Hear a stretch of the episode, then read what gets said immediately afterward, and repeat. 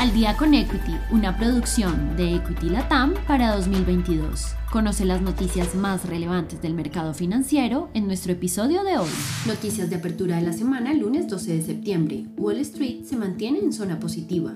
En el transcurso de la jornada del mercado del lunes, los inversionistas han optado por adquirir activos con riesgos, luego de aceptar que la Reserva Federal subiera en 75 puntos básicos la tasa de interés. El presidente de la Fed informó en la jornada del viernes que la misión de la Fed está firmemente comprometida con la reducción de la inflación. Los principales índices de Wall Street cotizan en rendimientos positivos, donde el índice Dow Jones se aprecia 1.05%, el S&P 500 crece 1.23% y el índice Nasdaq 1.23%. Twitter rechaza cancelación de acuerdo. El mes de agosto, Peter Satko alegó deficiencias externas y atroces por parte de la compañía de redes sociales en relación con la privacidad, la moderación del contenido y la seguridad de Twitter.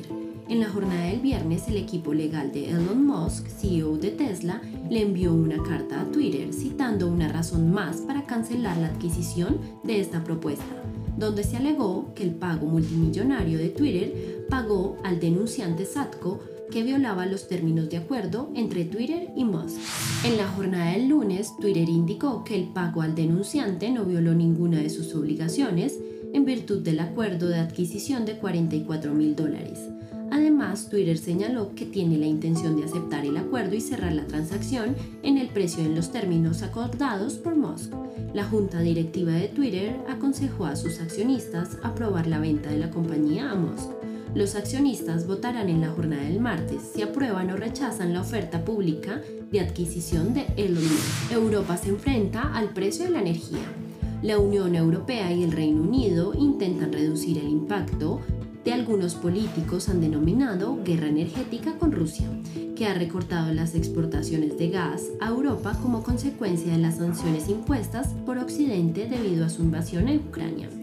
Rusia indicó que es difícil predecir las consecuencias para el tránsito del gas hacia Europa de un nuevo proceso de arbitraje por la empresa energética ucraniana Naftogaz.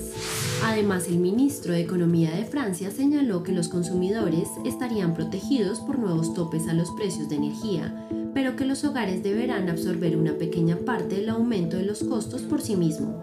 Noruega se ha convertido en el mayor proveedor de gas para Europa luego de la invasión rusa, lo que llevará a su industria petrolera a obtener unos ingresos récord. Precio del petróleo al alza.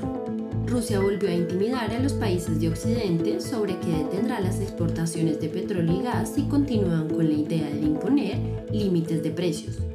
Además, los ministros de Exteriores de Alemania, Francia y Reino Unido manifestaron que han llegado al límite de su flexibilidad con Irán, criticando que el país pusiera condiciones para la inspección de la Agencia Atómica de la ONU, lo que provoca serias dudas sobre las intenciones de Irán.